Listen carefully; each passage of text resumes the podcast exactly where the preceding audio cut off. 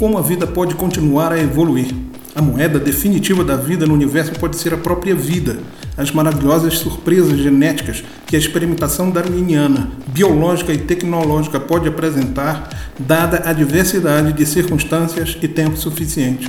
Talvez no final nossa galáxia e até mesmo nosso universo seja simplesmente o tubo de ensaio para uma vasta computação química explorando um terreno matemático de possibilidades que se estende até o infinito. Enquanto isso, a gente toma cafezinho lá na balaio. É isso.